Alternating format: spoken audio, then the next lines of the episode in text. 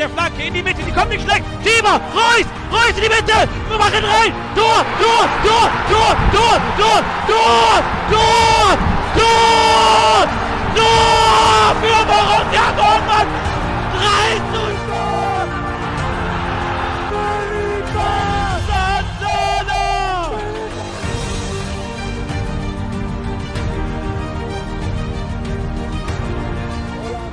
noches, sean todos bienvenidos a Tiempo Aurinero con Borussia Dortmund Cuba, un programa nacido para divulgar en español todo cuanto acontece con Borussia Dortmund. Hoy un auténtico programón, mucho que analizar tras la eliminación entre semanas de Borussia Dortmund en la fase de grupos de la UEFA Champions League. También estaremos analizando junto a nuestro invitado especial, Pavel Vera, Pavel García Vera, presidente del club de fan oficial del Borussia Dortmund en México, Gelbe Bank Midland, la victoria de ayer en la Volkswagen Arena ante Wolfsburgo por la fecha número 14 de la Bundesliga alemana de fútbol. También imperdible la previa que les traemos hoy desde el Clásico el próximo fin de semana en el Westfalen Stadium. Todo esto y mucho más junto a nuestras secciones habituales hoy en tiempo aurinegro. Así que sin más, comenzamos.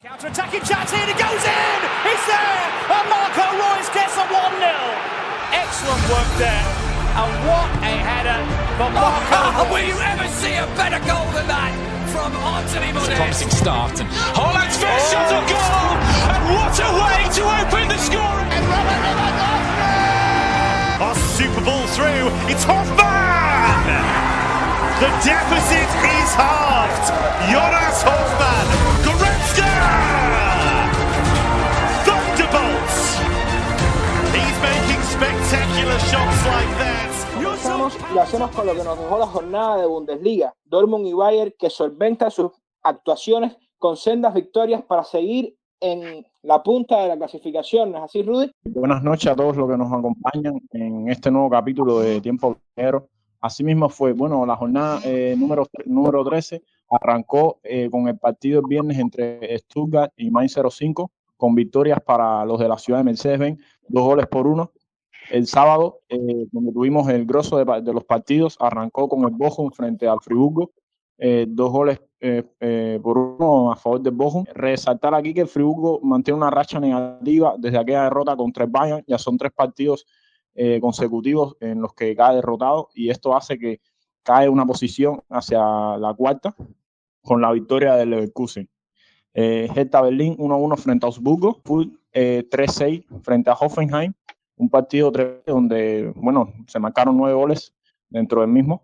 El derby entre Colonia y Borussia Mönchengladbach, cuatro goles por uno, eh, golearon los de Colonia. Aquí no, eh, era un partido que estaban esperando lo que y sale bien parado el Colonia con este año Stephen Baumgartner, que está haciendo un gran papel. Vayan un gol por cero a la línea, marcó eh, Sané, que se mantiene un increíble, ya son cuatro goles, y vuelve a asistir Thomas Müller, que con esta asistencia ya son, y se tiene como líder de la, de la tabla. El domingo eh, tuvimos contra Frankfurt frente a Unión Berlín, eh, ganaron las Aira dos goles por uno. Red Bull Leipzig derrotado 3-1 frente a Bayer Leverkusen, un partido trepidante con bastante verticalidad entre estos dos equipos que son de los, de los favoritos, ¿no? Cada año por el título. Y finalmente eh, Wolfsburgo y Borussia Dortmund, que fue el sábado, pero lo dejé para último. Sí, Rudy, como bien dices, primero creo que es el, el grosso de, del programa de hoy. Tendremos ese partido de Borussia Dortmund ante Sporting de, de Lisboa eh, por UEFA Champions League y quiero empezar con qué le pareció el partido a nuestro invitado de hoy. Pavel. Eh, hola, buenas noches, buenas noches a todos. Este, la verdad es que es un honor estar aquí con ustedes, este, compartiendo y debatiendo, sobre todo de, de, del equipo que amamos todos nosotros. Este, te puedo decir de la, del, del partido de entre semana? Este, fue un partido, pues, es un, es un equipo, vimos un equipo irreconocible para mí, para mi entender, ¿no? O sea, un equipo con muy pocas opciones, muy pocas variantes y con nada, nada de espíritu, a mi entender. Eh, siento que les faltó mucha garra, les faltó muchísima, muchísima idea en el ataque, muchísima idea en la defensa y la verdad es que nos demostró que nuestro lado más flaco del equipo es la defensa y que si no se renueva esa, es, esa, ese sector, vamos a, sufrir muchísimo en la segunda parte del torneo de, de, este, de Bundesliga. ¿eh? Realmente coincido con lo que dice eh, Rudy, para ti. Eh, el partido contra Sporting de Lisboa, decir que era un partido para que importante bueno, para las dos, para ya que al ganar estuvieran un paso, ya sabemos, salió derrotado, fue una noche bastante negra para el club. No se mostró desde el punto de vista de la actitud, desde mi punto de vista, la actitud no fue la mejor. Creo que muchos de, de los jugadores no mostraron ese empuje que se hace falta en partidos de Champions y todo lo contrario por, por parte de Lisboa, ¿no? Un equipo que corrió, luchó, salió a buscar la victoria y bueno, dos eh, vimos que finalmente 3-1 en contra y el Borussia Dortmund se quedó de final y con esto tendremos que aspirar a jugar la Europa League. Europa League que más adelante estamos hablando, David. Sí, also herzliche Grüße für meine liebe BVB Familie und Freunde. Willkommen zu einer neuen Folge von Sparkebesagt. Cordiales saludos para toda la familia de Borussia Dortmund y a los amigos y bienvenido a un nuevo episodio de Tiempo Aurinegro. Bueno, ¿qué pudiera decir del partido del Borussia Dortmund ante el Sporting? Estoy 19 0,9%, o sea, 1909% de acuerdo con Ruby, fue, y con compañero, el hermano Pavel, eh, fue un Borussia Dortmund totalmente diferente. No fue el Borussia Dortmund que vimos en la jornada anterior, la, la del Bojurgo, ni y mucho menos al Borussia Dortmund que vimos con el Bojurgo. No, no es justificación para una derrota. Yo nunca me gusta justificar la derrota con errores. Sencillamente, lo que yo vi en la cancha, por mucho que yo quise eh, empujar desde la posición de hincha. Lo que yo vi en la cancha fue a un Sporting superior totalmente, mental y deportivamente que al Fue lo que vi en la cancha. A 10 para ti. Nelson, buenas noches a todos los, que nos están escuchando. Eh, el sentimiento mío particular es de decepción. Eh, estoy decepcionado del equipo. no me gustó para nada ni, ni siquiera el planteamiento táctico. era un partido de vida o muerte. Era un partido que había que ganar a ver, había que mínimo empatarlo, pero la, el resultado ideal era la victoria. Y tú no puedes salir a, disputar un partido, eh, una prácticamente una final, eh, con Nico Schulz y con Reiniel. Y más allá de, también del planteamiento inicial, eh, la actitud de los jugadores en el campo. Y ya lo mencionaba en, en, la previa, en el programa pasado, había que tener mucho cuidado con los problemas defensivos de nosotros y con dos figuras en específico del Sporting. Me refería en aquel momento a Pedro Goncalves y a Pablo Sarabia, Goncalves se despachó un doblete, tremendo partidazo de portugués. Y Sarabia quizá en ofensiva no, no lució mucho porque no marcó, pero, pero tuvo buen despliegue físico. Eh, defensivamente estuvo de lo más, de lo más involucrado. Eh, al final fue sustituido por, un, por, por carga física y, es difícil así de verdad eh, tú poder darle una, un, un, planteamiento aceptado. No, no, se puede, no se puede afrontar así ese, ese tipo de partido muy mal por el, por el Borussia Dortmund en la Champions. Totalmente de acuerdo, igual. Creo que sale a la cancha un equipo totalmente falto de carácter.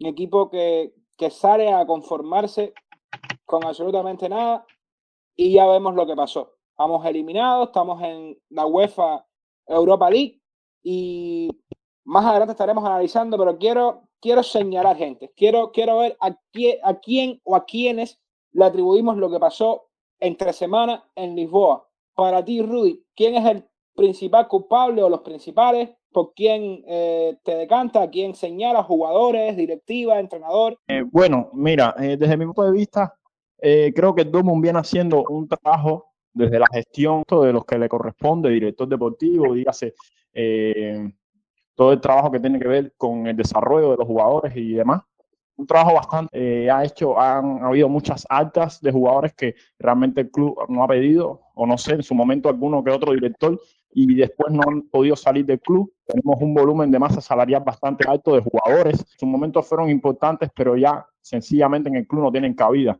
Entonces está asumiendo el rol otros que quizás por su presión aún no han dado eh, el salto o, o sabido responder Schulz, por ejemplo, para mí el punto más bajo dentro de esta no salió específico. El Dortmund no sale de porque eh, se escuda de la pandemia, de los ingresos, etcétera. Perdemos un jugador como Sancho y bueno, a grandes rasgos esa es mi, opinión, ¿no? Eh, el nivel de la gestión. también que no ha sabido, o sea, en el tema de la preparación, muchos en su momento fueron bajas, producto de lesiones y tuvimos sin la mitad de la plantilla afuera y han ido poco a poco entrando en ritmos, pero digamos, Vincent no sé y no ha sabido responder en el momento correcto. Y para jugar partidos de Champions hacen falta jugadores de calibre, jugadores probados que estén en óptimas condiciones o que, bueno, es la máxima de clubes. Eso es todo lo que tengo que señalar. Pavel, para ti, ¿a quién señalamos en, en este equipo? Hay muchísimo que señalar, ¿eh? O sea, yo, mira, no, no me iría solamente con este partido. Yo creo que estoy, estoy completamente de acuerdo con, con el compañero Rudy en decir que esto ya es más, ya está más arriba de lo que vemos. ¿A qué me refiero? Tenemos una, una directiva que es buena, porque es buena, nos ha ayudado, ha, ha tenido finanzas bastante buenas, bastante sanas, pero el discurso de las finanzas sanas ya se nos está acabando. ¿A qué me refiero?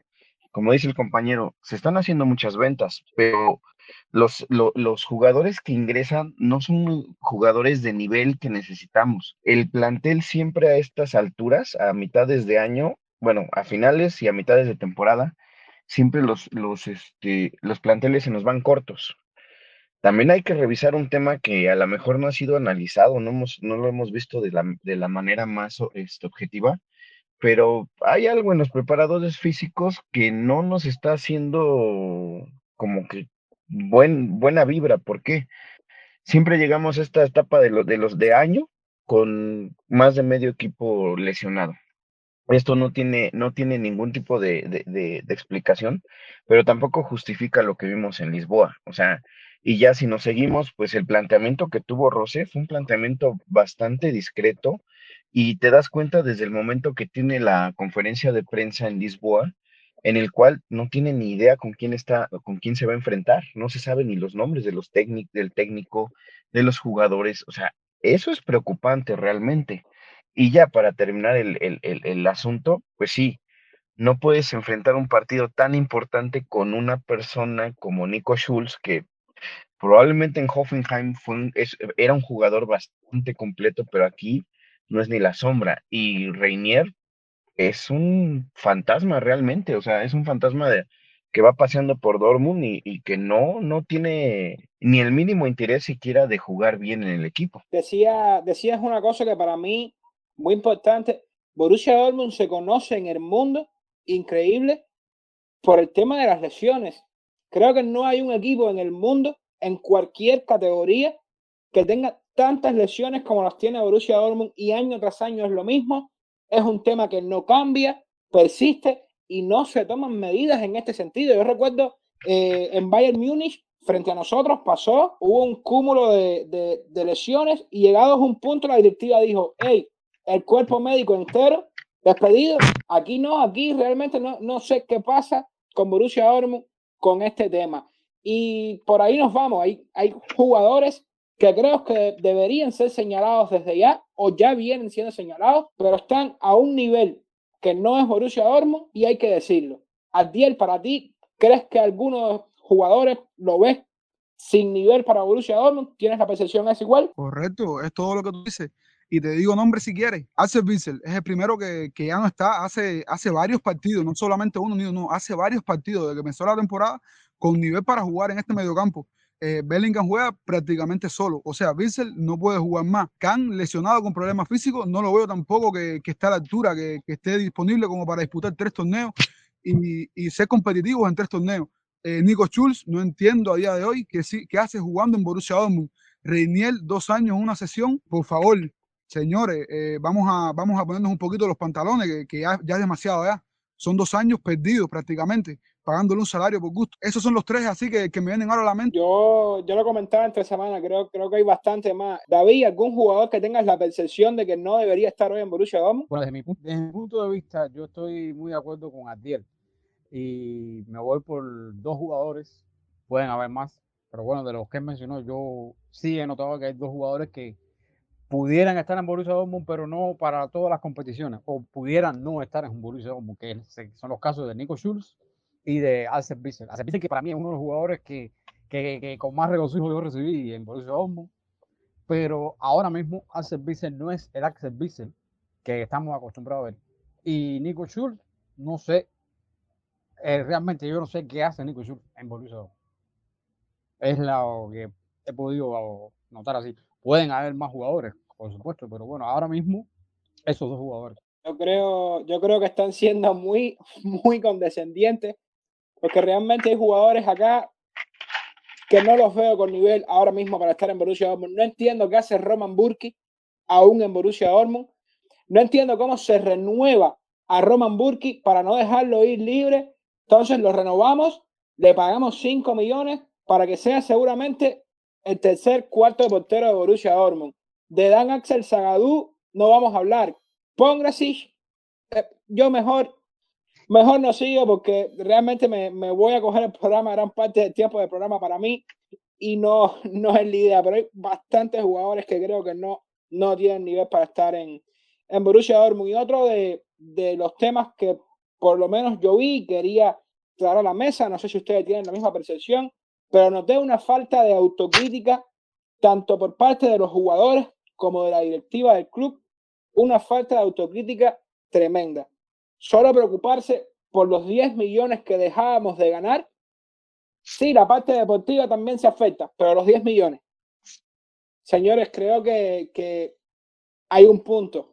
Hay un punto, e, es un club de fútbol, necesitamos títulos, necesitamos pasar esa barrera de, de, de la fase de grupo. Pues mira, amigo, este sí, es toda la razón. Eh, hay un tema de, de, falta de autocrítica, pero desde hace años, ¿no? Desde, desde que siempre se justifica todo con que somos el equipo que presiona al Bayern y ahora ya no somos tanto ese equipo, y ahora ya somos el equipo que presiona a Bayern y que presiona a este a Leipzig, sí, disculpa. Este sí, es un equipo, es, mira, ya tenemos que, que cruzar ese, ese, ese discurso del, del, del Excelibe. ¿Por qué?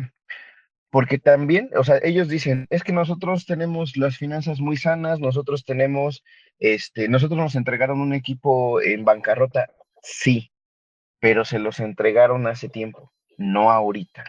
Ahorita ya es tiempo de entender que no podemos ser la cantera de Alemania, no podemos ser la cantera de, de, de ningún equipo, porque también ganando títulos se gana dinero también ganando, ganando títulos, se ganan este, finanzas sanas, se ganan sponsor, se ganan muchísimas cosas.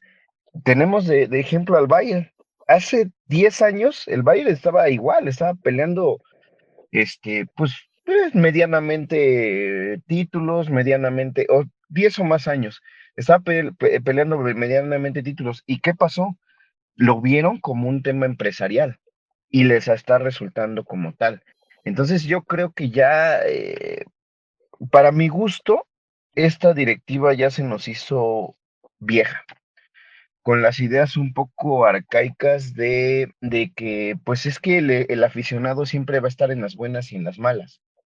Pues siempre vamos a estar, ese es un hecho, pero ¿qué más que nos gustaría estar siempre en las buenas y festejar un título?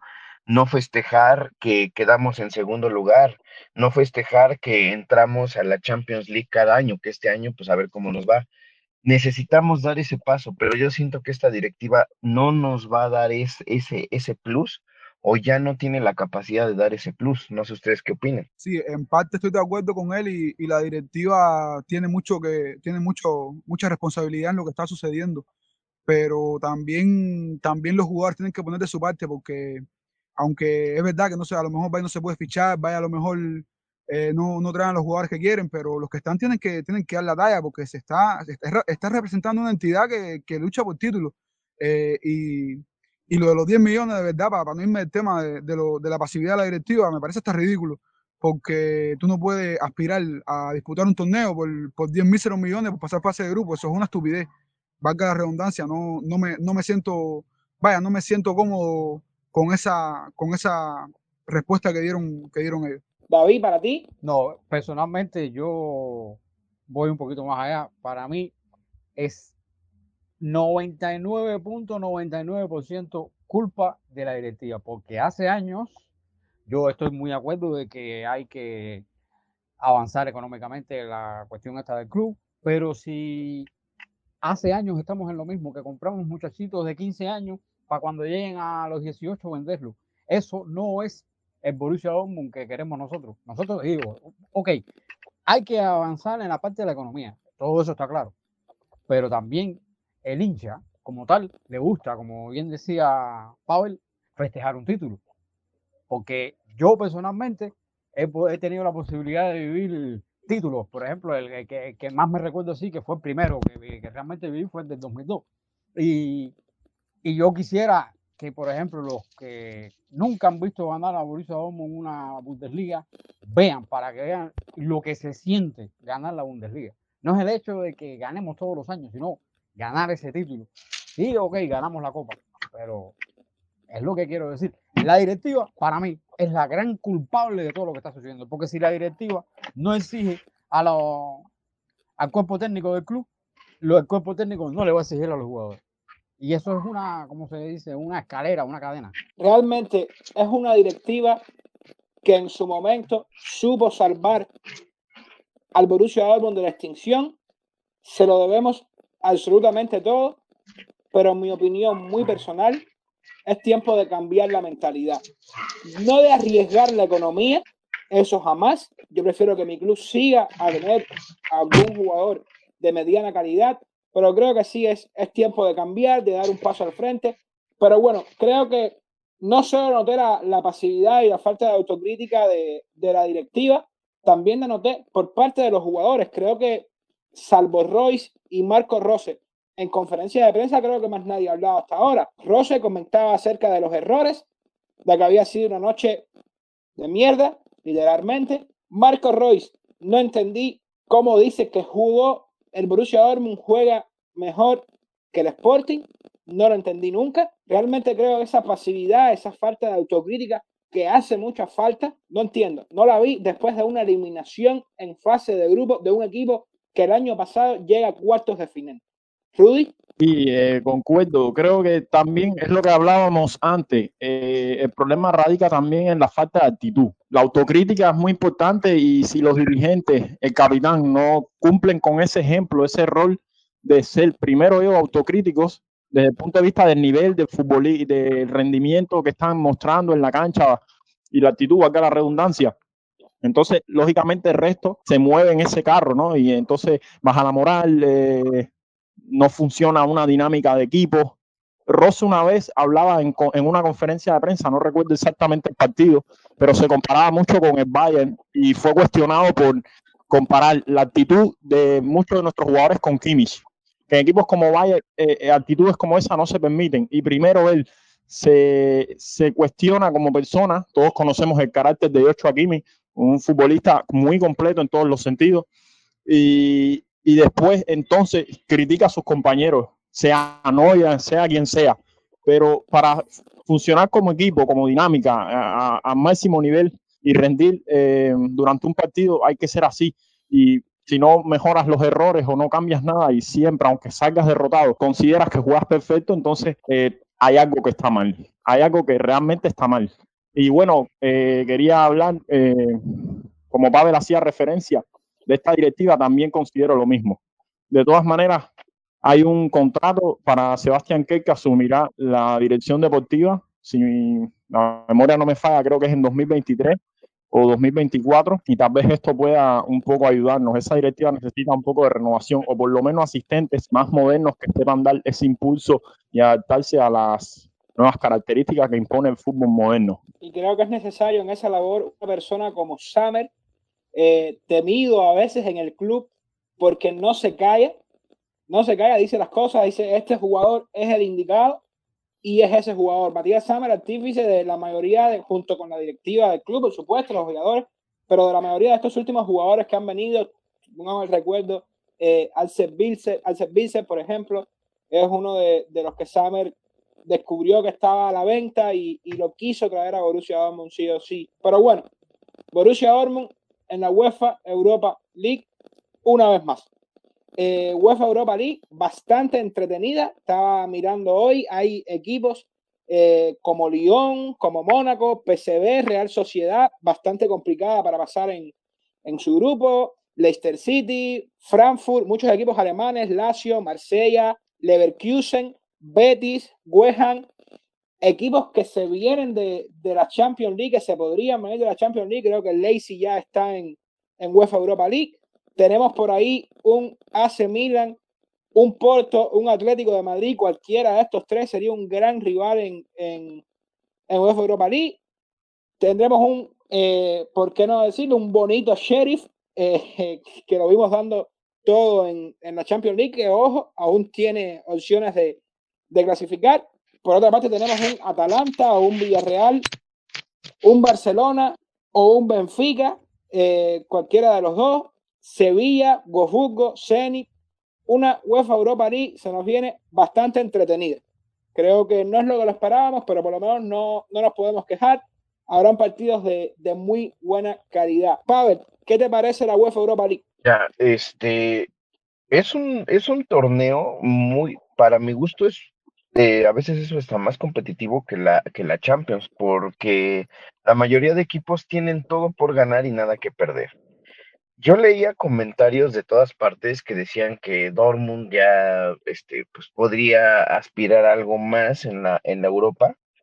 Yo sinceramente, con todos los equipos que están, yo no apostaría, y como estamos jugando, no apostaría mucho a que vamos a tener un buen torneo en la Europa, la verdad.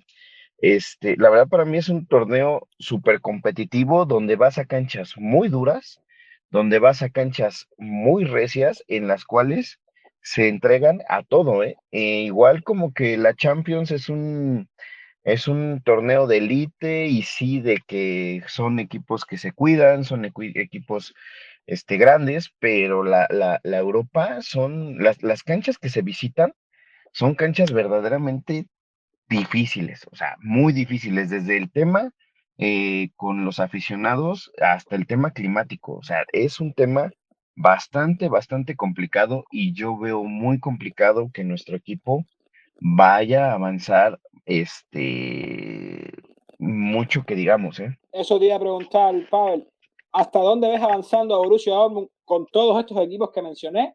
¿Hasta dónde ves avanzando? Eh, ¿Hasta dónde te aventuras? Vaticina tu, tu pronóstico. Pues mi pronóstico es que se avanza igual hasta cuartos, ¿eh? no más, no más, no creo que se pueda avanzar a más. Rudy, para ti la Europa League. Para mí, eh, viendo este equipo en este minuto, hasta cuartos de final también considero. En el equipo como está hasta este momento, podemos esperar también quizás un alguno, algún que otro cambio en invierno, pero no creo mucho Cuartos Haaland puede ser bastante determinante, pero hasta cuartos creo que el Dortmund es lo que puede dar. ¿A ti qué te parece a ti la, la Europa League? Es un torneo que, que tiene su, sus equipos bastante fuertes, no nos son ajenos a algunos de los rivales, los conocemos. Eh, pienso que, que, igual Borussia Dortmund debe ir a disputarlo, o sea, no, no debe desentenderse de ese torneo para centrarse solamente en la Bundesliga. Eh, se puede hacer un buen papel. Yo soy de los que piensa que, que cosa que tú disputes y más que estás en igualdad de condiciones, eh, se puede hacer un buen papel, cuarto de final o semifinal, pero hay que, hay que, estar, que tener mucho cuidado porque hay varios equipos que proponen un fútbol atractivo, que, que son bastante ofensivos. Eh, el nivel del fútbol europeo ha subido bastante. De hecho, se creó un tercer torneo europeo para concentrar más la calidad. Y, y creo que, que, hay que disputarlo, hay que, hay que jugarlo. Ya no va a ser martes o miércoles, va a ser el juego el viernes. Eh, o sea, hay un cambio en el calendario hay que ver qué, qué, nos depara todo esto. Yo sí quisiera que, que se recuperaran todos los lesionados y, y, pudiéramos contar con la plantilla completa en mayor tiempo posible para, para poder disputar todos los torneos. David, ¿qué te parece la, la Europa League? Bueno, a ver, yo, la Europa League para muchos es, no es lo mismo que la Champions, pero es una competencia europea también. Creo que, que la Europa League es un, es un, como decir, es un, un, un hermano de la, de la, de, la, Champions, por decirlo de alguna forma. Es un título como tal. Pero creo que amén de, amén de la calidad de los equipos que hay, porque hay equipos muy, muy buenos que pudieran estar incluso disputando Champions y cuartos de final y semifinales de Champions de los equipos que están ahí en la fase de grupo de Europa League. Pero creo que tanto en la Europa League como en la Champions, yo estoy viendo que el principal enemigo de Borussia Dortmund se llama Borussia Dortmund. creo que Borussia Dortmund puede o no puede avanzar en la Europa League si ellos se lo creen. Si ellos se lo creen, ellos avanzan. Amén, respetando la calidad de los equipos. Pero si ellos no se lo creen, ellos no avanzan. Porque ellos se están creyendo que, están, que van a avanzar en la, en la Bundesliga. Y yo veo una actitud muy diferente en Europa y veo una actitud, eh, o sea, dos actitudes diferentes. En, en la Bundesliga quieren comerse a todo el mundo y entonces en Europa veo que es otra cosa.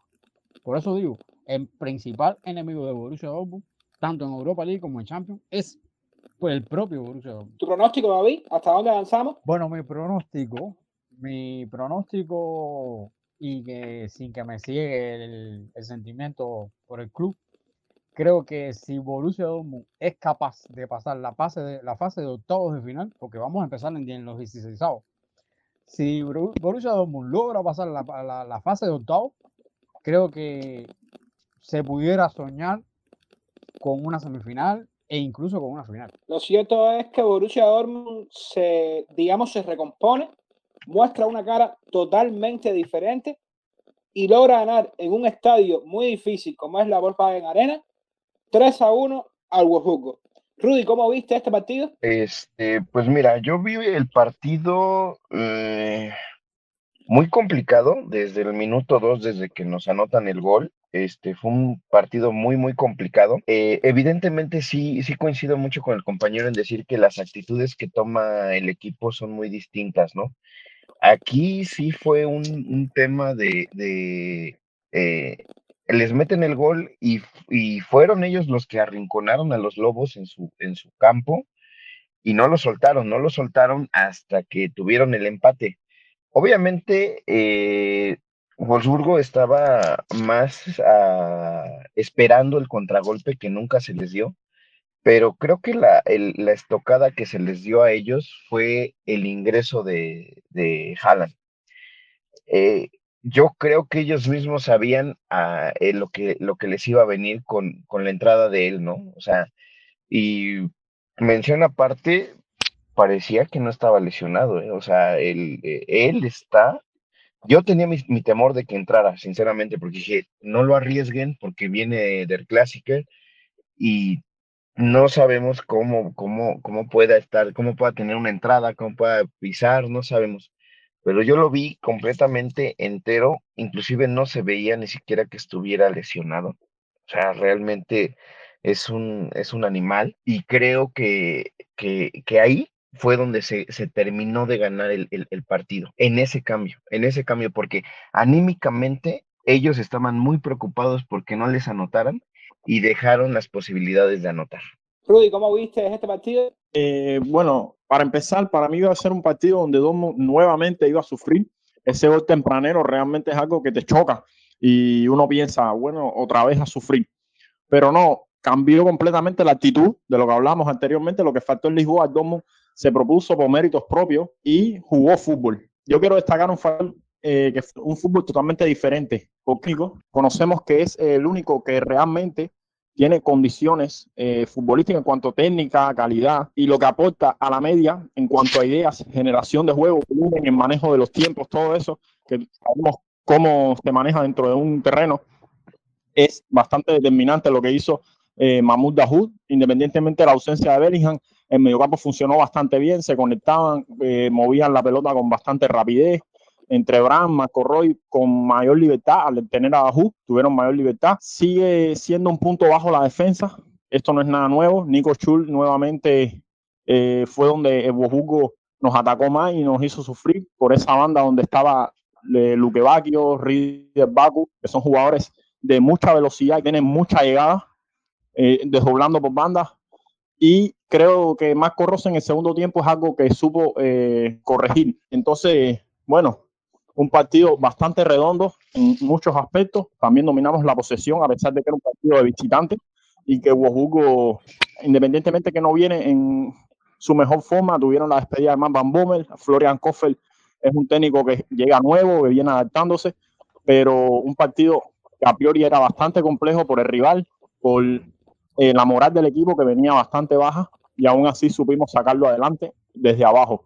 Eh, una gran noticia que haya tenido sus minutos. David, No, bueno, pues desde mi punto de vista, eh, sí, sí tengo que aceptar que cuando, cuando cayó el, el gol del Wolfsburg, eh, un gol de vestuario, como muchos acostumbran a llamarlo, sí tengo que reconocer que hubo un momento de- en el cual me, me puse como que nervioso, me preocupé.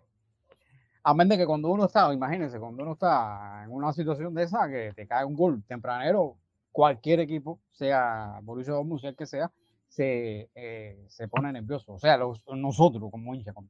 Pero ¿qué pasa? Hubo algo que me dijo, hay tiempo, eh, podemos, podemos avanzar y podemos remontar el 1. A partir de, yo me pude percatar de que a partir del minuto 12, minuto 15 más o menos, ya Borussia Dortmund era el dueño de la situación.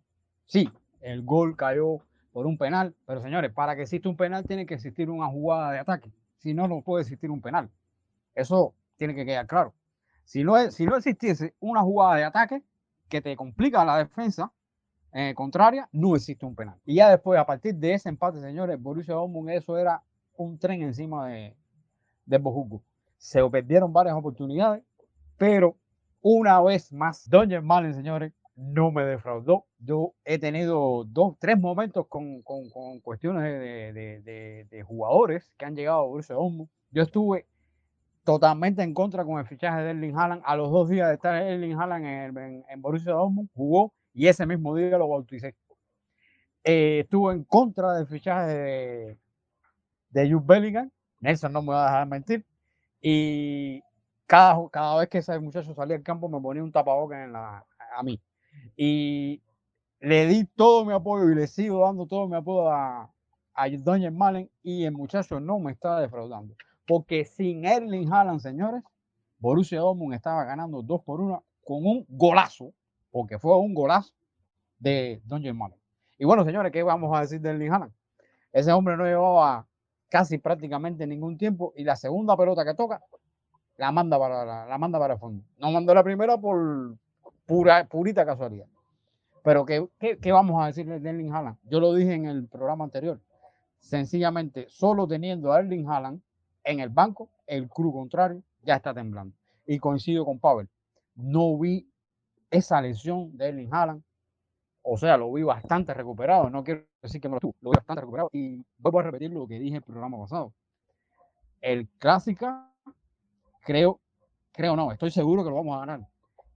Vuelvo a repetir que Doña Malen va a marcar la diferencia, a menos de que Erling Haaland marque o no. Pero Bojungo, si no nos ganó este partido, fue porque sencillamente Borussia Dortmund fue superior. Adiel, para ti. Sí, bueno, mira, eh, vimos un Borussia Dortmund que empezó de menos a más. Eh, hay que decir que el planteamiento de Wolfsburgo, eh, desde mi punto de vista, fue osado. Ahora contra defensa, los invitó a atacar, esperaron descaradamente el contragolpe, eh, lograron marcar un gol. O sea, en los primeros cinco minutos, para Wolfsburgo todo iba de maravilla, pero Borussia Dortmund se supo reponer, eh, supo encontrarse en la cancha. Eh, Reu estuvo bastante bien, provocó el penal y, y se vio en el segundo tiempo cómo el equipo eh, tuvo una mejoría considerable. Hay que decirlo, en el segundo tiempo se jugó de una manera espectacular. Eh, dígase la figura de Don Malen que marcó. eh, hay que resaltar el partido que hizo Julian Brand. eh, hay que resaltar a Dajú, que supo llevar la orquesta de mediocampo. Y, y Erling Haaland no solamente desde que entró. eh, si alguien vio el partido, se pudo ver que de la forma que vivió Haaland eh, el juego ese desde que estaba en la mismísima banca. Cuando marcó Wolfsburgo estaba protestando. Cuando empataron, se paró y casi se demanda a correr para allá. Bueno, mira, yo te digo a ti que Rose no lo entra y él entra solo para el campo sin, sin, que, sin que anuncien el cambio, porque se le veía ansioso. Eh, entonces, una vez que, que lo sustituyen y que, y que entra a jugar, eh, ya se le veía con una disposición de, de ayudar, se, se, ve otra, se ve otra cara del equipo, se recupera la referencia ofensiva, eh, Borussia Dortmund se acomoda más en la cancha, Wolfsburgo prácticamente borrado completo, todo ese despliegue que tuvieron en la primera parte por la derecha con, con Luque Bacchio, Baku se, se disolvió por, y, y, este, y esa segunda parte de Borussia Dortmund a mí en lo personal me encantó, la disfruté y cuando entró Haaland yo personalmente soy fanático él y no, y no, y no me creí que iba a marcar y al final vino y volvió a hacerlo de nuevo, me sorprendió, casi, casi se me cae el teléfono cuando vi aquello y, y, y es de las segundas partes que más he disfrutado de, de Borussia Dortmund en esta temporada. Vamos a ver si, si se logra mantener el ritmo y, y podemos seguir acumulando sensaciones positivas de cara a los próximos partidos. Creo que hay una cosa que, unido a todo esto que, que han comentado, Borussia Dortmund a día de hoy vemos que sabe amarrar los partidos. Es algo que nos ha faltado siempre. Borussia Dortmund llegábamos a, a llegaba en Arminia, último lugar. Llegaba a nuestra cancha y el Arminia nos derrotaba. Y como digo Arminia, digo un equipo de media tabla, un equipo de media tabla hacia debajo, incluso en nuestra casa no, no, nos derrotaban. Borussia Dortmund hoy sabe amarrar los partidos, sabe ganar esos partidos fuertes, esos partidos trabados, esos partidos de rivales pequeños que se nos complican mucho. Y creo que eso es muy importante, lo que ha sabido hacer Marco Ross o lo que ha impregnado en este sentido Marco Ross al equipo. Comentábamos ahorita acerca de Moda Who, y creo que es un factor determinante cuando está Moda Who en la cancha, ¿no es verdad, Pavel? Sí, la verdad es que cuando está, cuando está se nota completamente porque es un, es un jugador, eh, para mi gusto, bien completo, porque te puede generar una jugada de gol, pero también te puede cortar este, un ataque de ellos. Y tiene esa polivalencia y tiene esa, esa, ese feeling de dar siempre un buen pase. A mí me recuerda no sé si, si, si recuerdan a Julian Weigel, eh, es muy parecido, pero para mí, Dahoud tiene todavía el extra más, que él todavía tiene la capacidad de llegar a tres cuartos de cancha y jugar y, e inclusive definirte una jugada. Creo que para mí sí es un equipo distinto cuando está este Dahoud y cuando no está. Otro que se vio ayer jugando en un nivelazo, Julian Brand, de los mejores partidos que hemos visto desde que llegó a Borussia Dortmund, ¿no es verdad, Rudy? No paró de correr ayer en todo el partido. Inmenso, inmenso.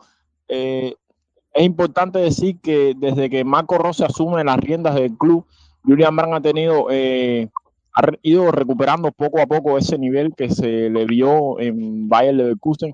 Creo que el error que comete Borussia Dortmund es centralizando un poco más su juego. Cuando llega Fabré jugaba muchas veces de 8 y esas cualidades no todos los futbolistas saben, no la tienen, no. Hay, hay cosas que son de oficio y no se pueden forzar. Y Marco Rose le ha dado esa libertad que tenía muchas veces, vuelvo y repito, en Bayer Leverkusen, en la selección alemana, y se mueve con mayor libertad, a veces por banda, otras veces de interior, atacando de, de, al centro hacia afuera o viceversa. Y él dio definitivamente uno de los partidos más completos eh, que se le vio. Fue, eh, asistió también y fue como la cereza del pastel. Un auténtico partidazo. Hablamos de Don Malen. Don Malen que en los últimos tres partidos tiene tres goles y creo que en los últimos seis partidos también acumula dos asistencias. ¿Se recupera Don Germán para la causa, Atiel? Yo pienso que, que el muchacho poco a poco va agarrando confianza. Eh, llega en un momento difícil, viene a cubrir la baja de Sancho, siempre lo he dicho, es complicado cuando un jugador viene a cubrir la baja de uno de, los, de los mejores futbolistas en su posición. Y, y Malen necesitaba eso, o sea, necesitaba eh, gustarse en el campo, necesitaba ponerse en contacto con la pelota. Eh, cuando está Haaland, quizá el ataque no pasa mucho por él, eh, es un futbolista que necesita tocar la pelota, que, que le gusta encarar. Eh, es un futbolista que es de cara al arco, es valiente, busca, busca pegarle al arco. Eh, se está entendiendo bien, lo veo eh, un poco mejor ahora, después de algunos meses con Marco Reu, y eso es, son muy buenas noticias. Es bonito y es muy bueno para Borussia Dortmund que los jugadores se entiendan con Marco Reu. gran parte de la efectividad del ataque de Borussia Dortmund pasa por las botas de Marco Reu cuando Reu viene bien, cuando los jugadores se entienden con él, eh, Borussia Dortmund juega lindo, juega atractivo. Eh, mencionaba en el programa pasado la, las contras, eh, cómo Torgan Hazard no, no se acaba de encontrar con él y, y ve a Don Malen un poquitico más participativo que, que Hazard. Eh, lo veo que se asocia bien. Quizá va y, no podemos eh, un poquito más fuerte porque no es la referencia ofensiva de Borussia Dortmund, lo están poniendo en punta. Él es un jugador de, de retrasarlo un poco más y me está gustando bastante lo que estoy viendo de Malen. Está agarrando confianza y, esperemos que, mejore. Yo tengo totalmente confianza en él y me gusta mucho el perfil de, de jugador que. Esperemos que, que, tenga un próximo partido muy bueno. Es el, el que tiene que jugar para que sea ese punto clave. Otro que vuelve a brillar, para mí uno de los aciertos del mercado de fichaje en mucho tiempo en Borussia Dortmund, es Gregor Kobel, que ayer vuelve a ser determinante. ¿No es así, David? No, a ver, que voy a volver a repetir la misma frase que dije de Gregor Kobel. Gregor Kobel, para resumirlo en pocas palabras, es Erling Haaland bajo los tres patos. No tengo otra, otra descripción para él. Te voy a, te voy a cobrar, te voy a cobrar derecho de autor porque la frase de Kobel, el primero que la dije fue yo. Y tengo pruebas. No, sí, no, no hay problema, no hay problema. El derecho de autor ese usted me lo cobra y cuando yo me llegue a La, a La Habana, eso lo resolvemos en, en, un, en una cafetería o algo así. Así es.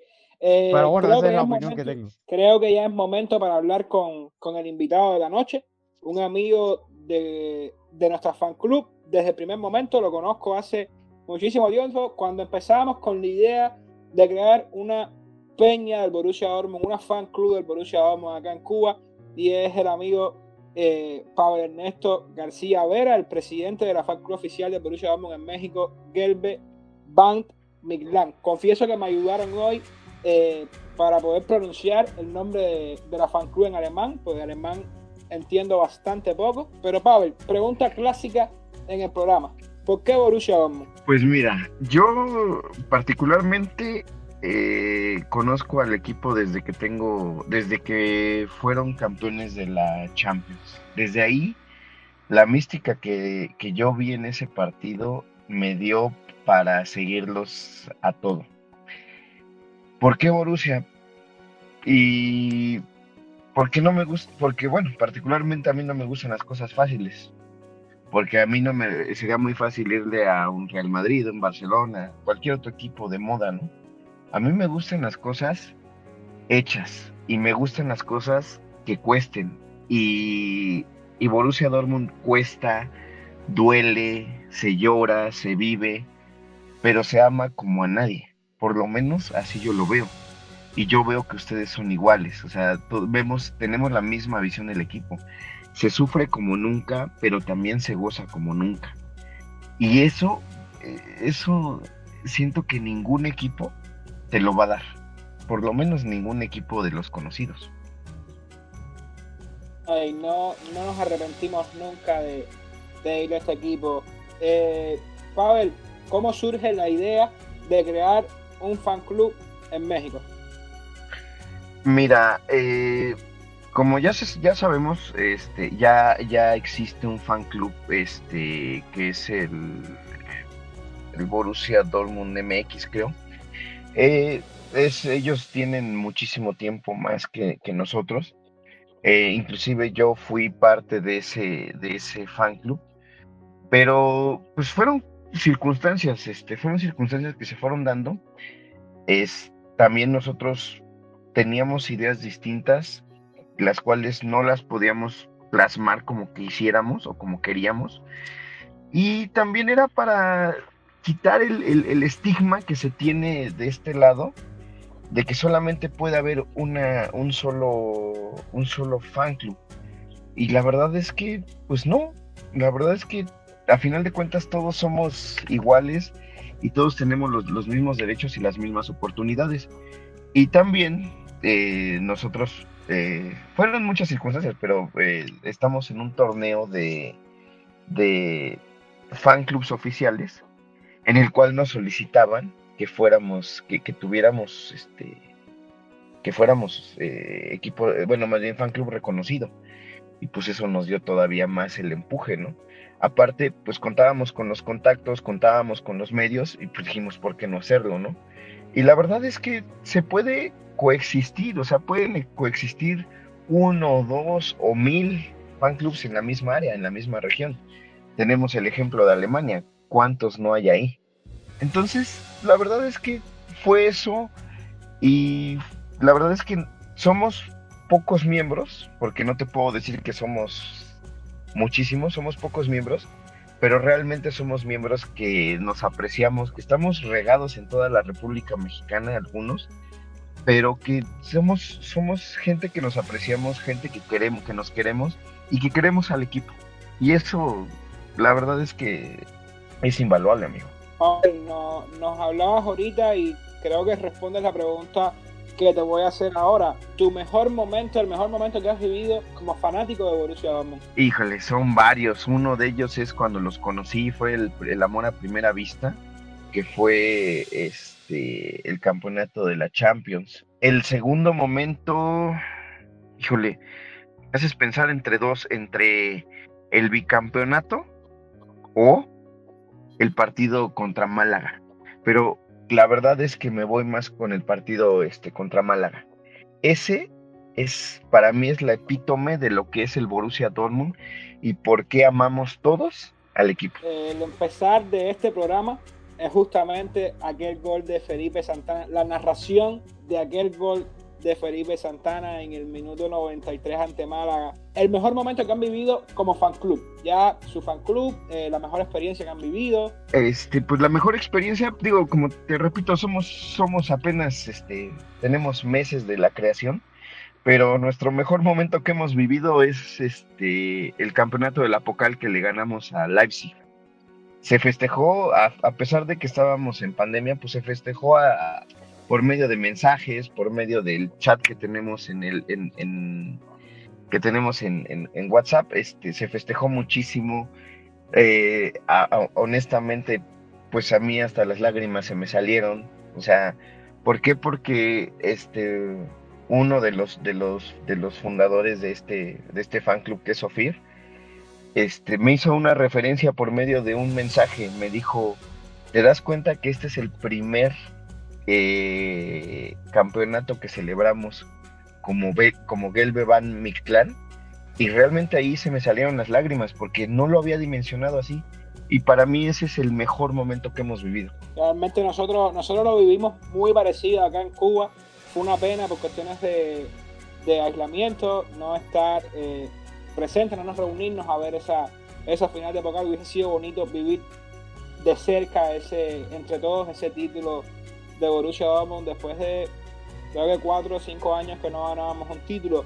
Eh, Pavel, para ir terminando, proyectos a futuros que tengamos con, con el muro amarillo de mi clan. Pues mira, nos gustaría, por ejemplo, igual este tendríamos, o sea, tenemos la, la, ilusión, porque tenemos la ilusión de hacer, de hacerla, hacerles la visita este, de juntarnos, de jugar fútbol con ustedes y igual podríamos, digo, como, como, como idea, hacer un tipo de colaboración cada partido, este, con mensajes, con, con, con resúmenes, con cosas y sobre todo la, la, la, la, colaboración más grande que podemos tener con ustedes y ustedes con nosotros es que eh, somos hermanos, ¿sí? Y, y que nosotros los vamos a apoyar en todo lo que pueda y en todo lo que nosotros podamos hacer y lo que esté de nuestra, de nuestra parte, créanme, y, y, se, y espero que se haga extensivo a todos,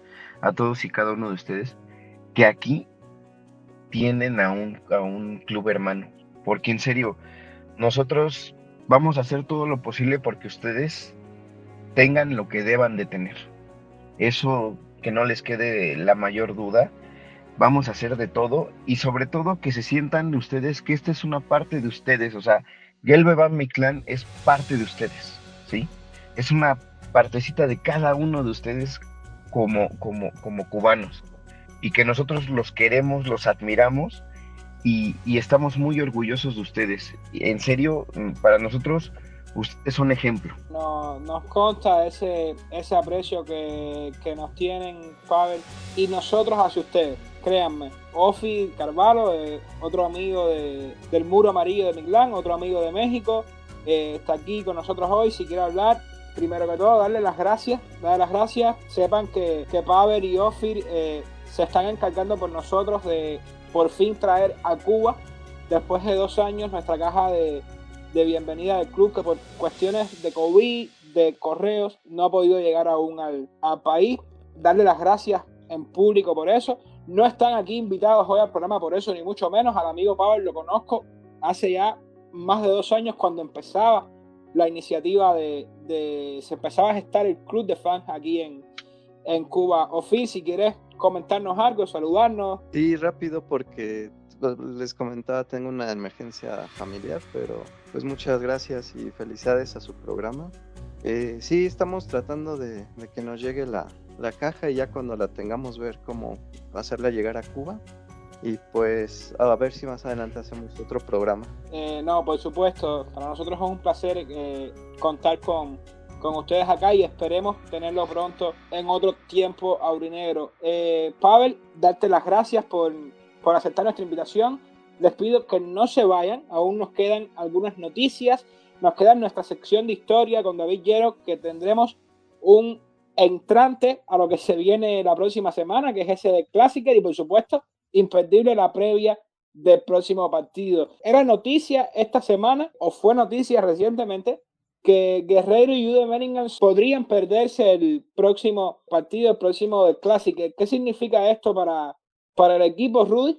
Sí, eh, definitivamente son bajas eh, muy importantes. Creo que la de Guerreiro, independientemente de que para mí Bellingham es uno de los jugadores más en forma y que da mejores partidos, la de Guerreiro, por lo que implica volver a jugar con Nico Schulz o ya sea Mario Wolf, reinventar una posición de lateral izquierdo.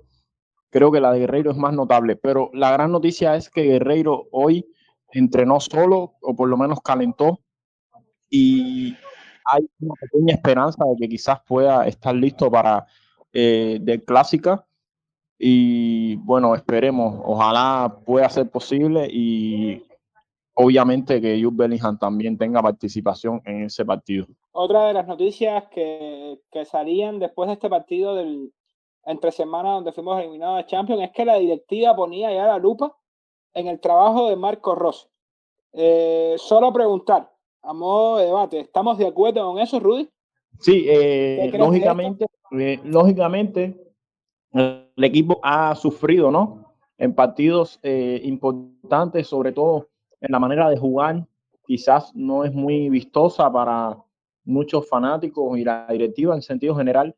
Y creo que Borussia Dortmund es un equipo que está o que tiene que pelear por todos los títulos. Está para eso. Es uno, digamos, un top 8, un top 10 de Europa. Y rápidamente el técnico es quien más sufre porque es el encargado, ¿no? De que esa, ese equipo, esa dinámica entre en juego y, salga en cada partido a pelear por, por, esos títulos. Pero bueno, tú sabes que hemos debatido varias veces acerca de eso y tengo mucha fe en Marco Rose. Para mí es uno de los técnicos más completos que existen en la liga alemana. Esa gran escuela que es la escuela de Mainz, de, Mainz, de donde salieron técnicos como Klopp o Thomas Tuchel, por citar ejemplos. Y creo que cuando el equipo esté completo quizás avance un poco más la temporada, que es bastante larga, él sabrá resolver y sacar la cara con, por el club.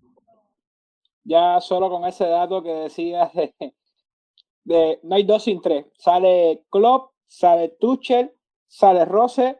Esperemos que, que sea un gran técnico igual y que tenga un gran desempeño acá en Borussia Dortmund.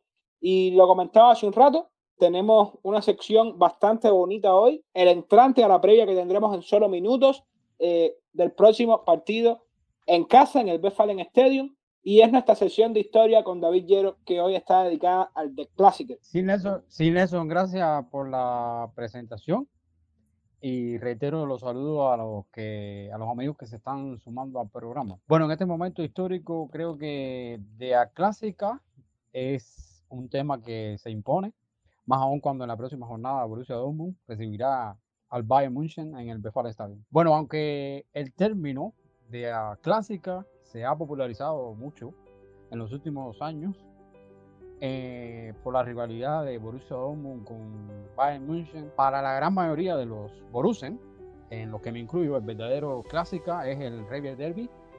Y bueno, para los que cuando se, uno se, se, uno se remonta a la historia del fútbol alemán, Realmente el verdadero clásico alemán es el enfrentamiento entre Borussia Mönchengladbach y Bayern München. Pero bueno, ya concentrándonos en la, en la, en la actualidad y en la rivalidad entre Borussia Dortmund y Bayern, tenemos que el, el, primer, el primer partido del, de este enfrentamiento se celebró el sábado 16 de octubre de 1965.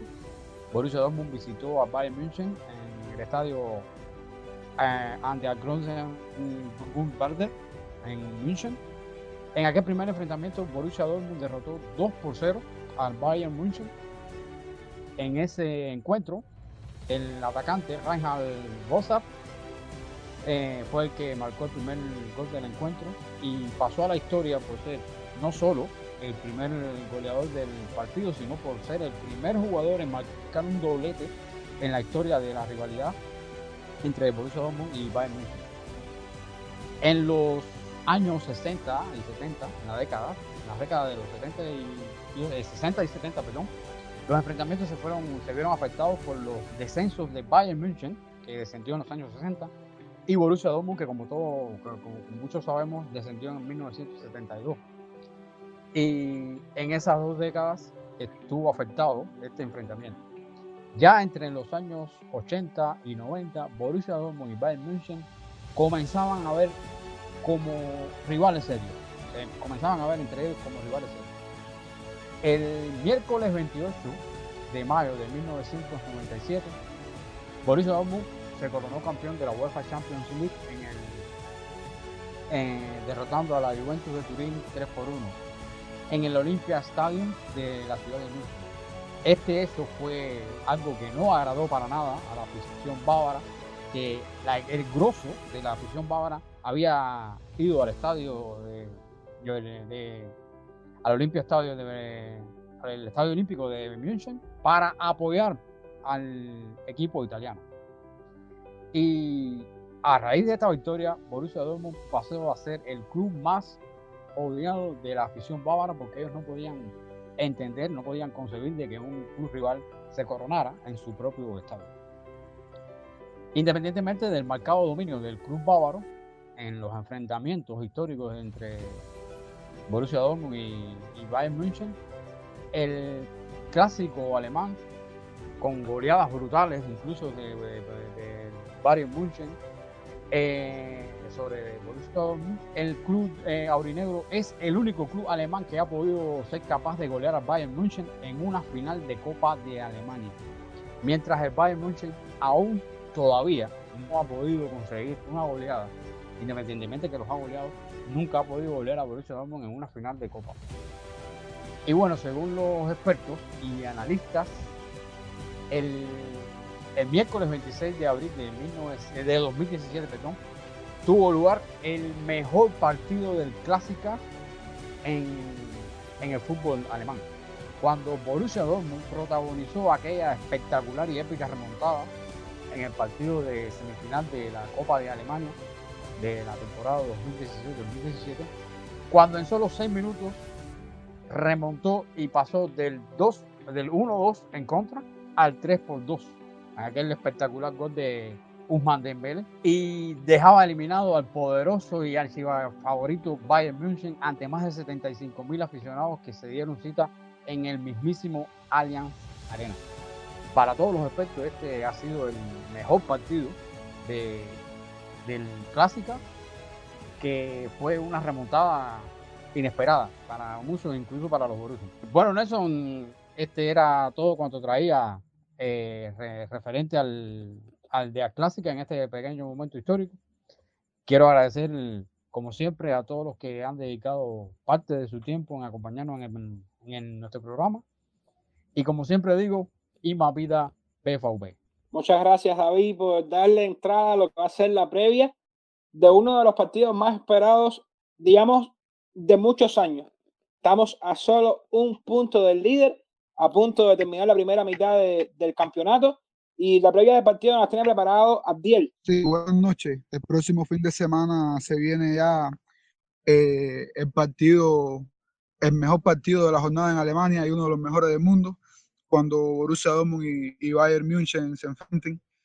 Eh, han disputado un total de 128 partidos oficiales. El Bayern tiene dominio eh, sobre Borussia Dortmund con 62 victorias, 34 empates y solamente 33 veces hemos podido vencerlo. La mayor goleada en la historia de los clásicos la propinó el mismo Bayern en el 1971. eh, vencieron 1 a 1 Borussia Dortmund. Eh, por parte de, de, de Borussia Dortmund, ya lo mencionaba David, esa final en la Pocal del año 2012 cuando vencieron 5-2. En otro dato interesante que, que nos deja este Clásico, lo hemos sufrido bastante. Robert Lewandowski es el máximo goleador en la historia de, lo, de estos partidos. Eh, le ha marcado tanto con la camiseta de Dortmund al Bayern como con la del Bayern al Dortmund y suma un total de 24 goles. Eh, más recientemente, Borussia Dortmund no ha podido eh, vencer al Bayern en sus últimos cinco enfrentamientos directos. No ha podido vencer ni ha podido empatar. Los últimos cinco los ha perdido todos. Marcaron siete goles y, y recibieron 14. Hay que decir que es uno de los rivales que, que más se nos complica. Son partidos que, que se definen en detalle. En el último partido fue la Supercopa de, de Alemania, donde perdimos 3 por 1. Eh, se notó de primera mano los errores y, y, esto que nos viene golpeando a lo largo de la temporada. Hay que decir que, como bien tú decías ya, Nelson, que, que el Dortmund está solamente a un punto de ver. Es un partido que tenemos que aprovechar. Eh, ellos tienen bajas sensibles también. Nosotros tenemos algunas dudas para el partido. Kimmich ya se confirmó que no va a poder jugar. Hay que aprovechar esta, esta situación y tratar de, de vencerlo a como de lugar. Y, y, tengo fe que, que se puede hacer un buen partido. ¿Kimmich ya está confirmado entonces? Sí, eh, Kimi va a ser baja ante Borussia entre, y ante y ante Barcelona también por la Champions porque contrajo COVID y, y es uno de los que no va a estar. Eh, Chupomotín, un poco, si mal no recuerdo, y me parece que, que se retiró con, yo creo, con molestia. Ahora no, no estoy claro con lo lesionado del Bayern. Con, con o sin Kimmich, Bayern de Múnich no deja de ser uno de los equipos más competitivos del mundo y que nos tiene tomada perfectamente la medida, pero creo que ya es tiempo, lo necesitamos, tanto el club como el aficionado, de una victoria en un The Classic. Creo que desde 2019, con ese partido, ese gol de Pago Alcácer, al final creo que no vamos a un Classic en liga. Vamos a aventarnos, vamos a tratar de ser lo más parcial posible, vamos a quitarnos la camiseta y quiero que me den los posibles marcadores del próximo The Classic. Adiel, tú mismo y creo que la vuelta de Haaland es un, es un aliciente para nosotros y, y, me parece que va a marcar y que, y que vamos llevando la victoria por lo menos o 1 a 0 o un 2 a 1. No me gustaría por nada, de verdad que sí, que, que, se abriera, que es un partido que se abra y yo espero de verdad que, que Borussia Dortmund pueda ganar y que Haaland marque. Sería un, un sueño hecho realidad. Pavel, ¿para ti? Pues mira, amigo, yo quitándome la playera, creo que estamos para un empate un 1 a 1 o un 2 a 1 a favor de nosotros. Eh, David. Bueno, yo voy un poquito más allá y me voy a quitar eh, la playera del Borussia Dortmund, como decía Pavel, pero me la voy a volver a poner porque hay algo que ni los Borussen ni los bávaros están tomando en cuenta. Yo sí lo tomo, tomo en cuenta. Lo digo porque lo repetí en anteriores programas. Doña Malen va a marcar la diferencia. Si entra Erling Haaland en el clásica, eso va a ser un problema. Pero tenemos debajo de los tres palos a otro Erling Haaland. Borussia Dortmund va a ganar con ventaja de dos goles. No sé cómo, va a ser el marcador, pero va a marcar la diferencia Doña Malen. No sé si va a marcar o no. Va a marcar la diferencia en el partido. Y Grego Cover le podrán marcar. Vamos a ganar con ventaja de dos goles. No sé si es un 2-0, un 3-1, un 4-2, un 5-3, no sé. Vamos a ganar con mínimo ventaja de dos goles. Ya me tiré a la piscina. Y yo estoy seguro que no me voy a que no me voy a ver, ni me va a dar un resfriado tampoco. Rudy, para ti. Siempre voy a confiar en mi equipo y de, de 2-1, que como tú decías, hay que aprovechar el Bayern no solo por ausencia, sino que está pasando momentos bastante dados en todo lo que es el tema de la vacunación. Bayern es, uno de los estados federados que mayores eh, picos de pandemia está dando en Alemania con esta nueva cepa y realmente el ambiente no es bueno ahora en Bayern. Eh, Borussia Dortmund eh, viene bastante bien, sobre todo con la dinámica de este partido contra Wolfsburgo y doy un 2-1 a favor, también jugamos de local y ya, esperemos entonces el del clásico. Yo espero no aceptar, pero Borussia Dortmund 3, Bayern Múnich 3. Y, y con mi pronóstico eh, quiero dar las gracias a todos los que han llegado hasta aquí. Creo que podemos ir terminando el programa de hoy, así que eh, los esperamos tenerlos de vuelta en una próxima emisión de Tiempo Primero con Borussia Cuba. Gracias a Pavel por estar, gracias a, a demás y nos vemos en la próxima.